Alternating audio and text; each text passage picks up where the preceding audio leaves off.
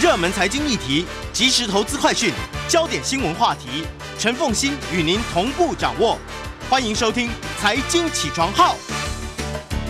Hello，欢迎大家来到九八新闻台财经起床号第二个小时节目现场，我是陈凤欣。这个时候呢，我当然要跟大家好好来谈一下缺电跟电价，对不对？好，那么嗯，经济部长汪美花呢，她已经预告说，下个礼拜的电价审议委员会啊，那么将要这一个这个就是应会调高电价哈。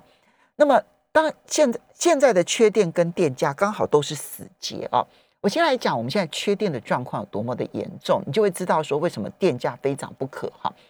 那么，嗯，今天我想每一天从前天呢，中央呃这个台电呢，它预测尖峰使用率大概是百分之九十二，也就是它备转容量最高大概只有百分之八，就前天是百分之七点多。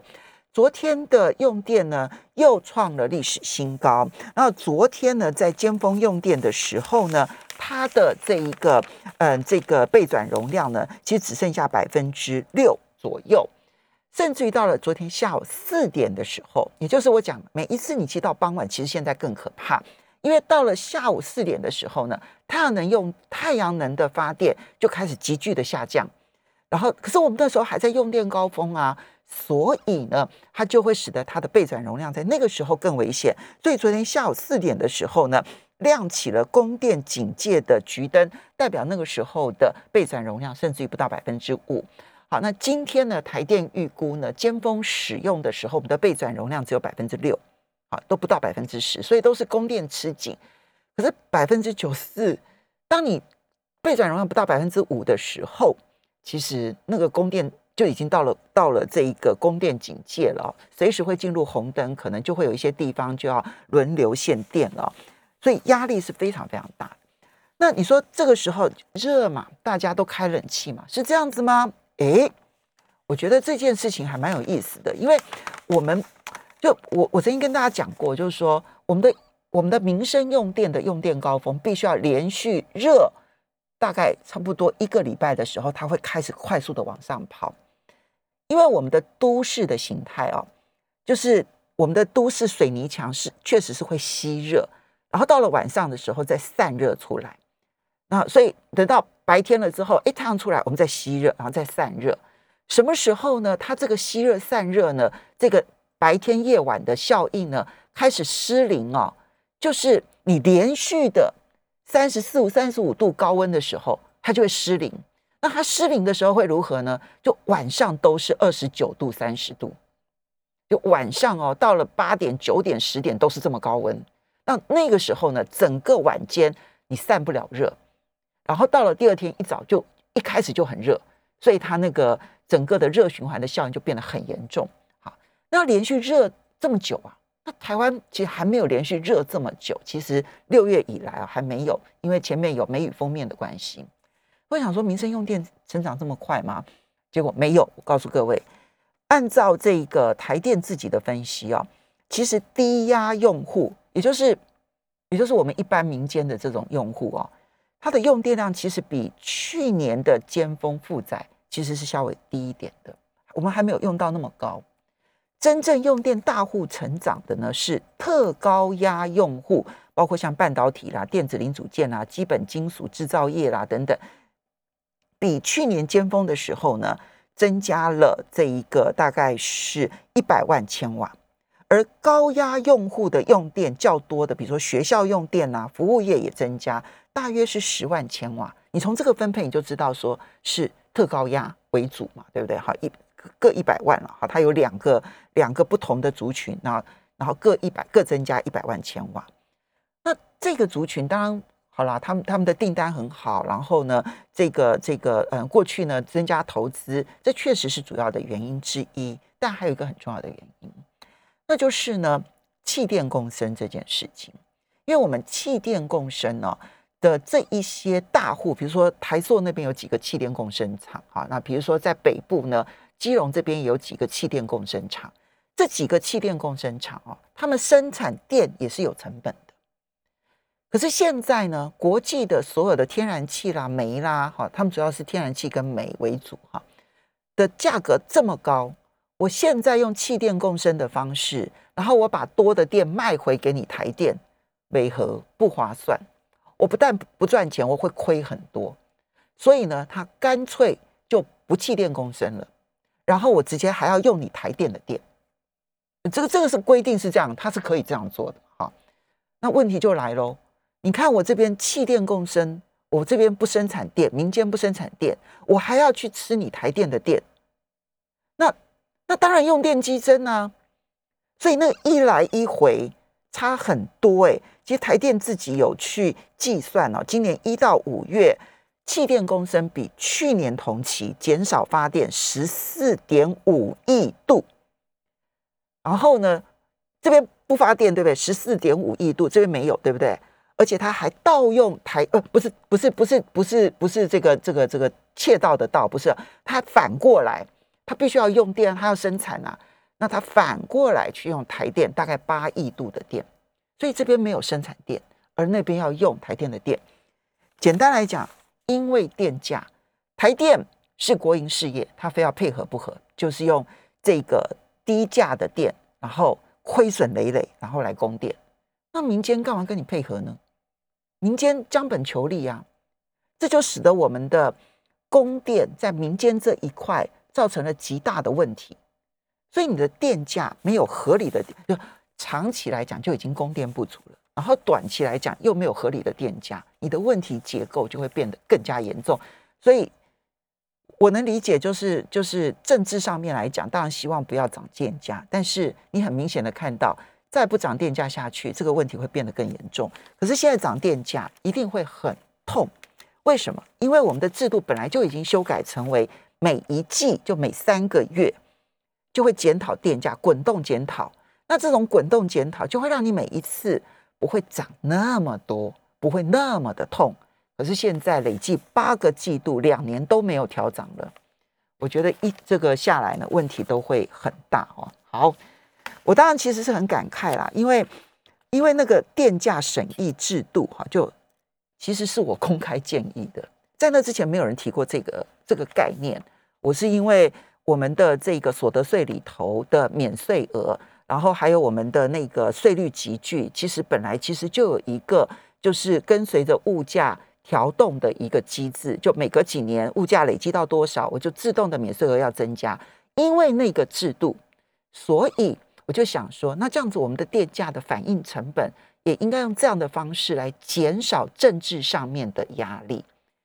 那。当时就在就在马政府的时代的时候设立了这个制度，但我觉得很可惜啦，就是说这样的制度会让我们面对呃国际上面的原料成本涨价的时候，我们比较合理的反应，而且随时反应，比较不会造成比较大的问题。很可惜，现在还是变成了政治问题。好，回到今天的每周选书早起读书，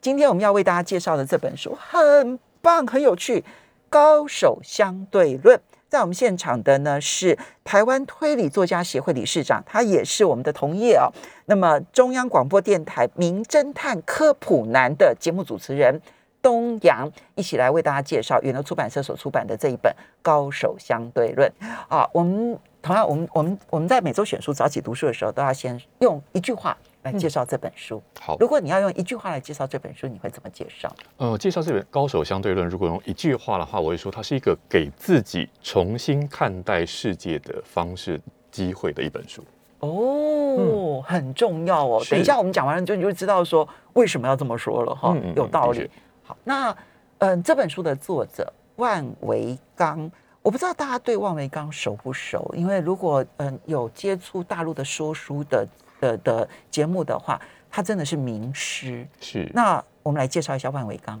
好，他万维刚的话，他是一个毕业于中国科技大学，但他在美国的科罗拉多大学拿到了物理学的博士，所以他这一次来讲。嗯，相对论是非常的切题的。嗯，不过因为他自己本身就是物理博士。是是，那也像凤信刚才所提到的，他在大陆有一个 App 叫得到，好，那那个平台，他是一个万维钢精英日课的主讲者。他用一个比较理科的脑袋，然后去看世间万物的很多学问啊、道理啦。重点是他把很多我们觉得重呃很复杂的、难以讲清楚的知识，用像说故事一样的方法，然后告诉给一般大众。尤其他是会针对到大众知道说这些知识是难理解的，嗯，所以他也知道说大众的那个点在哪里哈，就难以突破的点在哪里，他可以说的非常的呃好入口，你一听就懂。所以他每天就会造成大家一个习惯，就是我打开 app。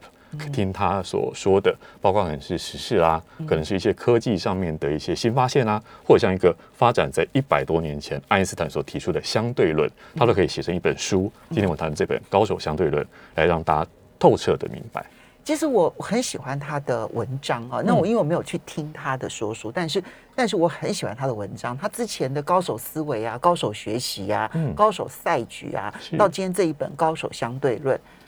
呃。我我觉得他最厉害的一件事情就是观察事物的方法。嗯，哦，这一点是一就呃每一件事情放在每一个人的面前，你可以得到他后面的知识是不一样的。是，他每一次在看到事情的方法，那个背后的知识量、含金量都真的非常的大，这是我非常喜欢的地方。嗯，只是过去他大概都是用一个理工脑是，然后去看待事物。但这一次是用理工脑来解释相对论，哇，那个就是回到他的本科了。是他的本科，因为这这一点呢，是相对论当中提出的时候，是全世界即便都有非常聪明脑袋的科学家都不懂爱因斯坦在讲什么哈。对，甚至有一个哥伦比亚大学的教授，他说我好像在读《绿野仙踪》，进到一个不知道莫名其妙的世界里头，然后好像是跟那个《爱丽丝梦游仙境》里头的风貌科在喝茶，我完全搞不懂爱因斯坦想要讲的东西。好像很重要，但是他讲是对吗？有非常多科学家还会群起来讲说，哎，我真的搞不懂你在讲什么。嗯，那讲一个趣闻哈，就是他跟爱因斯坦跟卓别林曾经跑去一场电影的首映会，然后这场首映会上面，大家就非常喜欢这两个人，然后鼓掌啊，然后要他们签名啊等等的。卓别林就跟爱因斯坦说，大众喜欢我是因为我懂他们。嗯。但大众喜欢你哈，大众喜欢爱因斯坦的原因是因为他们搞不懂你，因为搞不懂你到底在讲什么。但是讲的东西好像又很重要，所以这个很重要的事情，我们在一百多年后今天的节目当中，哎，其实现在大家已经相对能进入到生活里头了，进进入到很多的实用的科技。那这这一部分的话，就变成是，如果你还不懂相对论，一百年前不懂没关系，现在还不懂的话，哇，有很多精彩的事情是你错过的，不但现在错过了，可能未来还继续错过下去。爱因斯坦提出狭义相对论是一九零五年了，到现在已经是一百一十五年了。是是啊，好，那有关于相对论的这种笑话非常的多啊，就是说啊，如果你说你懂相对论，那你就真的不懂相对论，很多这样类似的笑话。是，那我那我我的问题是，那你觉得一般人真的需要了解相对论？既然它看起来好像这么难，嗯，那一般人真的需要了解相对论，或者我们换另外一个角度来讲，一般人能够了解到什么样子的程度呢？嗯，好，因为在前一个小时的节目里头，我们谈到听到奉献的主持在讲到说有关于财经啊、投资啊、理财啊，就觉得这种很实用的东西应该大家要懂，而且懂了以后对自己有帮助。嗯，相对论似乎就是一个在学校课堂哈，尤其可能高中物理。学过之后，后面就不会再碰到碰到它。对，那就觉得说啊，当初学是因为要考试，要搞清楚，而且搞清楚。我讲一个简单的东西，就是你上 Google，现在你去 Google 去查，你就可以一字一句的念出来说什么是狭义相对论，什么是广义相对论，说它带来的效应是什么。这些都是一个知识，但是这个知识如何变成我刚刚前头提到万维万维刚他的能耐，他能够去用他所理解的知识来去看待世界的变化的时候。呃，我得说，因为他是物理学的相关背景，所以他对相对论是非常熟悉的。但我自己呢，我得他老实说，就是上节目之前，我还重新看了这本书，嗯，因为里面呢有一些概念我是知道的，但全部的全盘去理解，我不是他本科系的的背景出身，所以我还是要去回忆一下。而这个回忆呢，我觉得就是一本会有一本书，你要阅读书，甚至把这本书放你的案头，你随时都可以拿出来的原因就在于，它不是一个你一定要。读懂读懂到说啊，这里头方程式怎么推导啦，然后它造成什么样效应啦，我可以写一篇科学论文出来。我们不是这个背景的，但它呢可以有实用的部分是哦，原来相对论造成了哪一些现在我们可以理解到的效应，我们现在的生活上面的改变，以及未来还会跟着这样的变化。比如说像现在讲元宇宙，嗯，现在会讲太空科技，其实都跟相对论或多或少有一些关系，而且这个或多或或少的关系是。过去我们哪会想到说手机带来那么大的影响，网络带来那么大的影响？写个城市台湾的半导体产业等等的，这些都奠基在过去可能很枯燥的学理上面啊，在学校的课程里头，但它进入到应用面的时候，未来可能在尤其在太空科技上面，相对论的效应就会显得非常的重要。嗯，你刚刚讲了一个重点，就是说呢，其实我们现在如果到网络上面去 Google 相对论，嗯，我们会看到一大堆的论文，是哈。我曾经努力过，嗯，都没有看懂，但。这一本书，我不敢说，我因此就懂了相对论。嗯，但是呢，我对于，比如说有一些概念啊，就是现在很流行的一些概念，比如说时间膨胀，嗯，是时间膨胀，为什么可以时空旅行啊？就那个时间膨胀这件事情。然后还有这一个，嗯，就是质大的质量，然后它会造成时空扭曲，嗯，这些事情，哎，我觉得我看完了万维刚的这个缓缓的树来了之后呢。我我真的有一定程度的概念啊，那可是第二个层次是，我有了一定程度的概念，是不是代表我能够把它说出来呢？那刚刚东阳就讲了，就是随时你需要的时候再翻一翻，你会很容易就回忆出这个概念应该要怎么好好的表达它。是，而我当然我觉得最重要的是，懂了这些概念之后，我们对于未来世界的预判会稍微的好一点。我们休息一下，马上回来。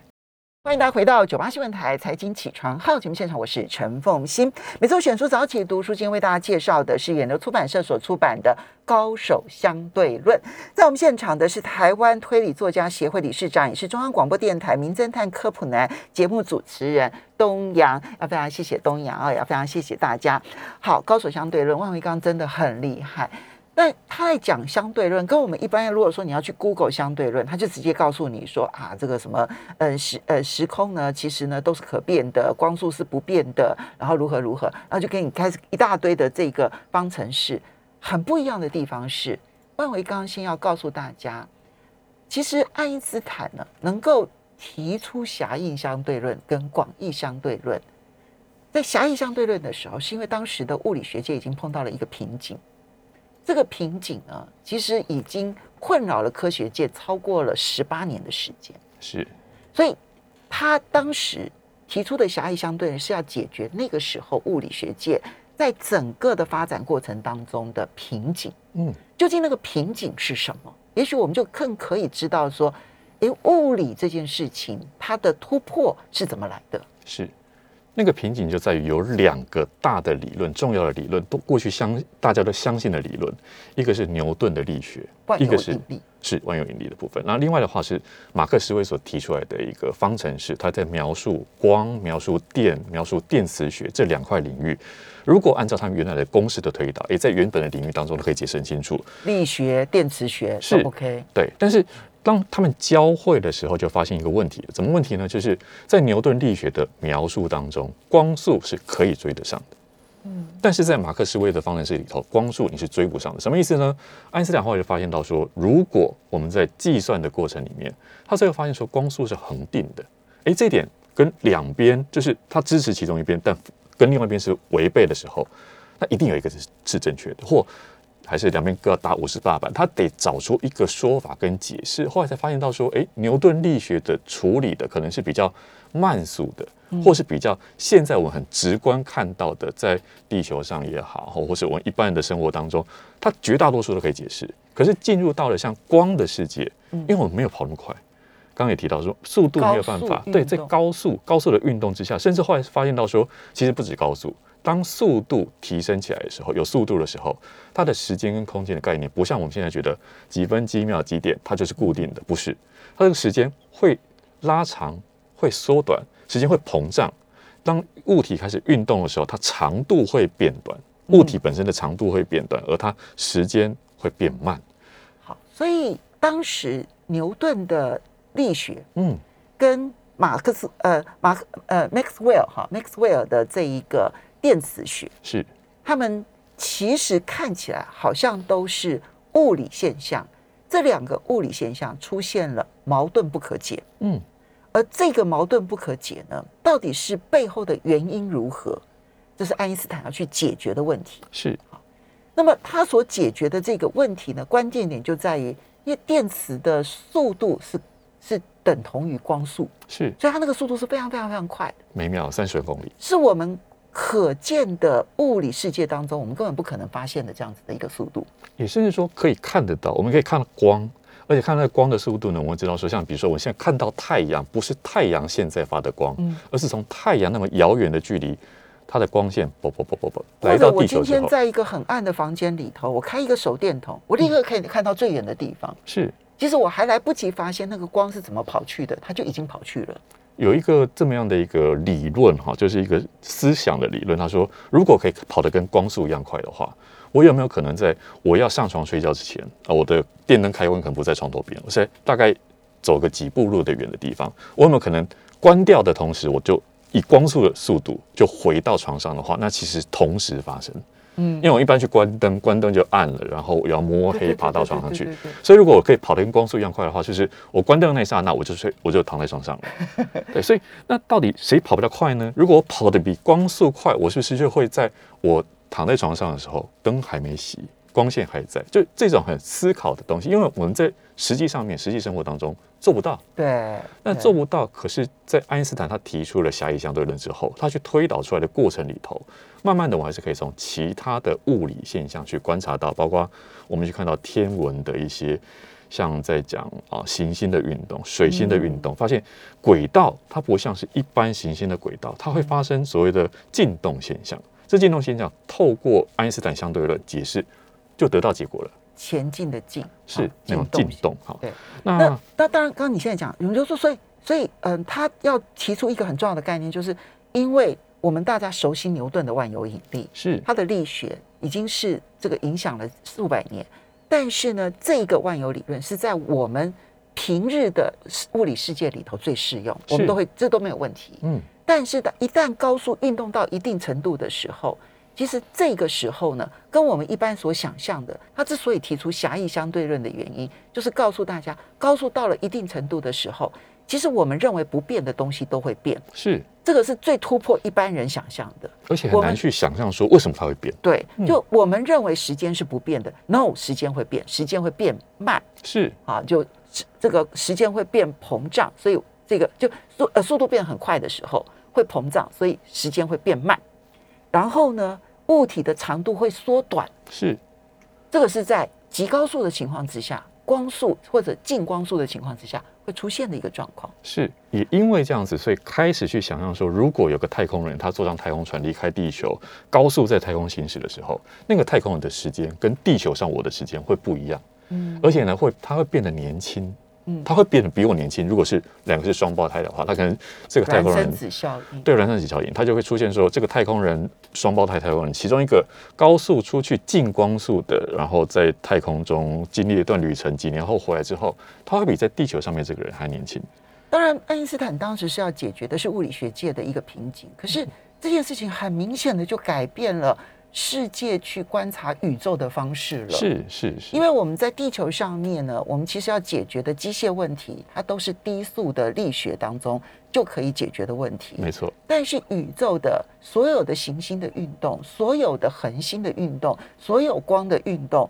对不起，它通通都是极高速的。是所以如果没有狭义相对论，现在的宇宙探索几乎是不可能的。不只是宇宙探索，我们拿一个更接近的，当刚刚讲到 Google 嘛，或者是我们这有时候手机出去会用地图，会用 GPS 导航。如果没有狭义相对论跟广义相对论，爱因斯坦所提出来这个理论的话，GPS 是不能用的。嗯因为 GPS 靠的就是天上的卫星去帮我们定位，而这卫星呢，它就是高速运动。对对对，那它高速运动之外，它所处的环境的引力跟地球表面又不一样，所以会造成了相对论的效应之后，它会有一个时间差。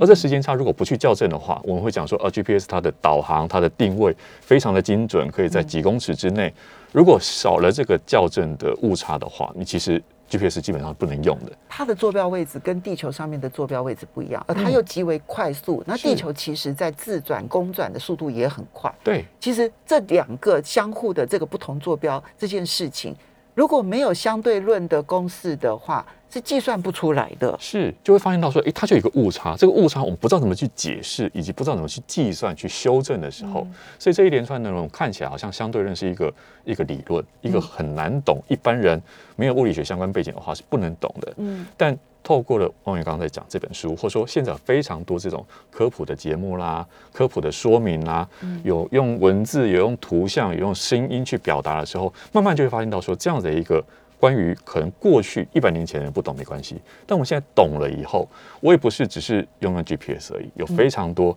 包括现在是连看电影。对呀，很多科幻电影里头，他就用了，它不是胡诌哦，不是像我们过去看小说、看这种哈 fiction 所谓的虚构的故事，不是，它都很讲科学根据，而且这个科学根据，慢慢想到说，或许在下一个一百年，在下一个一百年之后，我们有这样的科技能够追上的时候，举个例子，像在爱因斯坦相对论，它其实推导了一个很重要的公式，叫做 E 等于 mc square。一等于 mc 平方。对这个公式呢，其实我们在中学都学过，一等于 mc 平方。然后如果我们要去背它的话，叫做质能守恒公式。是，就是质量跟能量是可以互换的。对，嗯，好，那这件事情啊，其实我从中学就背到现在。那你如果说要讲爱因斯坦，你就一定少不了这一个公式。是，但是这个公式到底是什么意思？这个就不是狭义相对论要去解决那一个力学跟电跟电磁学统一的问题了。它要解决的可能是更大的问题了。是，而且它解决问题，它有一个实用面，因为它就跟呃刚刚讲职能会互换嘛，职能守恒，所以发现到现在我们讲到核能，或是当当初去解决去结束二次世界大战的大战的原子弹，就是在这个公式底下，它用非常小的质量去转换成庞大能量的时候，这也是可能看起来跟 m c square 啊一一等于 m c square 这样一个公式，好像跟我们很遥远，而且。好好漂亮啊！就是一个那么简单的方程式，你把它推导进去之后，能够去改变我们生活的。刚刚讲核能啊，或者说跟后来的量子力学相结合在一起的时候，的确这部分是非常大的应用幅度。而这应用幅度，如果不是当初。爱因斯坦去推导这样子一个相对论的内容方程式的话，我们现在可能还停留在是一个一百年前的生活，而且生活会怎么改变？刚刚讲说外太空旅行探索，马斯克啦，然后这些卫星啦，对对对，就是这些一个，它未来其实已经不遥远了。没错，嗯，那个一等于 mc 平方，万维刚在里面用了一个比喻啊，我真的就觉得秒懂。他说呢，就好像我们点一个蜡烛啊。我们点那个蜡烛，点了点完了之后呢，接着呢，你去把它的那个所有的灰烬啊，什么通通都收集起来，是把它原本的重量，然后跟它燃烧完了之后的这一些重量，然后去做比较，你就会发现它少了一些，对不对？对。虽然它还有蜡油滴下来，但它少了一些，这一些就是它在过程当中释放出来的光跟热。是。所以它减少的部分的那一个质量 m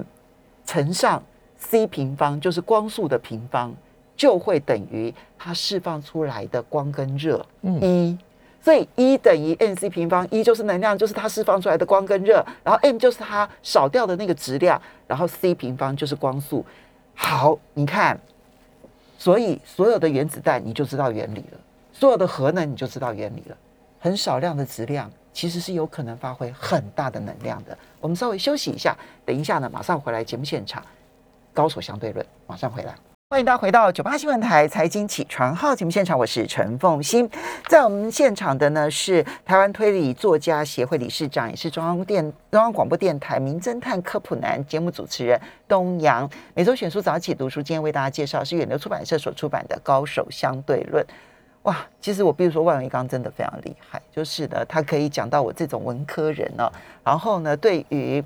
有一些呢，我们当初学的时候似懂非懂的一些很伟大的一些科学知识，我有了一些稍微深一点点的 的概念建立。嗯，我不能说我已经懂相对论，那就真的太太自大了。可是有一点点概念的建议，呃，这个建立这件事情。对于我，好，我这样讲好了。以我要投资来说的话，什么科技是可行，什么科技是不可行的，我会多一点点判断力。那对于未来，在整个我们生活的世界里头，可能因为科技带来一些什么样子的改变，我比较有能力稍微的去阅读相关的一些这个讯息，然后并且去做出我的判断。所以我会觉得，因为它已经运用在我们科科呃生活当中的每一个方面，影响着我们。那如果我们不具备这样的知识，我们就不具备后续的判断力。啊，这我觉得至少我应该具备有一定程度的判断力。这是为什么要读高手相对论，对我来讲最重要的一件事。嗯，啊，那可是除了要懂一点相对论的概念，不管狭义相对论或者广义相对论，那么其实万维刚在讲故事的过程，有一点是他很认真的去谈爱因斯坦也好，或者是马克思韦他们在突破整个物理瓶颈的过程当中，他们是怎么做的？是所以这个物理学家如何突破这件事情，东阳，你你有什么样的心得感想？我先讲一下，我刚非常同意啊、呃凤仙所提到的这一点，尤其是你不是从物理学背景出身的时候，不是从理科背景出身的时候去阅读到这一些，我觉得非常棒。因为那个棒的原因在于说，曾经有一些朋友跟我讲说，诶，市面上很多这种科普书，它好像就是学生时期我们在看教科书看不懂的时候，去买参考书来看。好像他读的比较清楚明了，有些故事你可能读的传记啦，读一些周边的东西，有助于我们产生兴趣。诶，这是一点。嗯但除此之外，我觉得这些科普书能够去带给我们的影响，并不是说你读了以后你就对相对论产生兴趣，然后成为下一个爱因斯坦。当然，可能可能搞不好有些小朋友，有一些年轻的、年轻的，我觉得这里面的故事如果讲给小朋友听，小朋友可能会，可能从此之后他会有不同的想象的未来。是他可能有这个功能，但如果是对我们一般大人会觉得说啊，我我还学得进去吗？我到底读这本书有什么意义呢？就像刚刚凤琴所说的，它有点有一种举一反三，就这种举一反三是思考来的比知识重要。知识你可以去强记，你可以去生动活泼把它记起来，你可以一字不漏把它背下来，但没有用。你要如何转换内化成说，我懂相对论之后可以什么样的改变？包括刚刚讲投资可能是一个标的，或者是说我对于相对论的理解，看到科学的眼镜，如何看到问题，解决问题，跟解决问题之后带来的，因为爱因斯坦他提出相对论之后，他也不是说一帆风顺的哈，嗯因为他后头还是有相对论无法解决的问题，这是现在的科学科技正在去进行的。这就是量子科技。对，那后来到现在，量子科学要如何再把它跟之前的相对论，如何跟之前的牛顿的万有引力这些再统一起来，这是一个现在新的对物理学界的圣杯。这个大一统的物理理论到目前为止都是科学界的圣杯，还没有真正的去达成。但这一点就好玩了，就那就交给物理学家就好了。我理解这是干什么，所以我理解的方法其实是从科学的角度来去看，我学到这个方法，学到爱因斯坦是怎么想的，相对论是怎么从无到有，他怎么去解决问题，但他自己也创创造了问题，以及他解决问题的过程当中，科学界的反应如何。嗯所以在这本书里头，呃，其实我要怎么说啊？就按万文刚刚在谈相对论，他不是直接就切进去，他从很生活化的例子，从牛顿那时候问一个问题：苹果怎么掉下来？那为什么月球不会掉下来？苹果会掉到地面上，但是为什么月球还是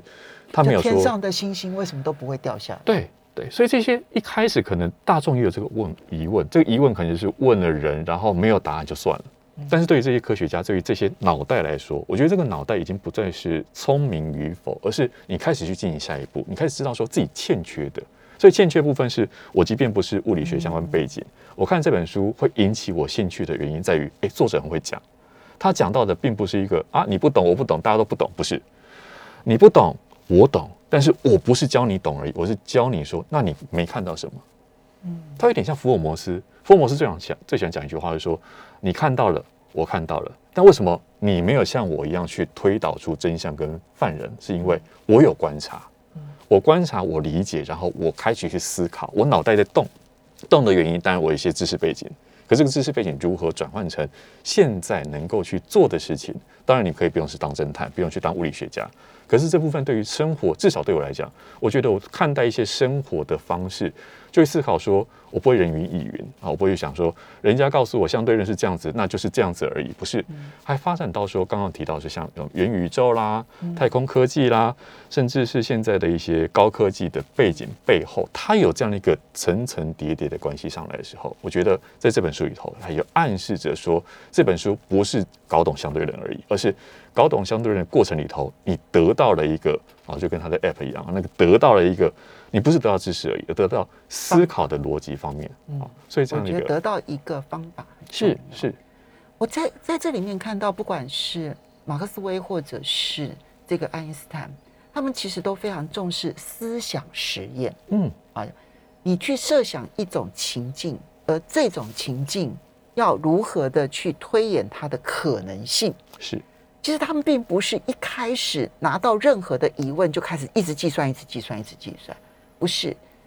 他开始要做思想实验的过程当中，他必须要把这里面很多的条件都先拿掉。嗯，他如果不拿掉他，那个思想实验当中就会停留在现在。是所以，怎么去拿掉现在的条件，而去思想一个未来的可能性？我觉得他里面就提出了很多这些思想实验的方法。其实，物理学界跟哲学界都很喜欢思想实验。是嗯，正义论里头最有名的这个思想实验就是电车难题嘛，对不对？哈，假设一个电车来了，然后呢有两个铁轨，然后其中一个铁轨有五个小孩在那边玩，哈，那然后呢，如果说今天呢让你去转那一个转那一个那个那个闸，然后就可以让他呢避开那五个小孩的铁轨，可是呢这边有一个认真负责的工人正在维修，嗯嗯，那他可能就会被撞死。这个时候你要不要去一位五位？你要不要去转那一个闸？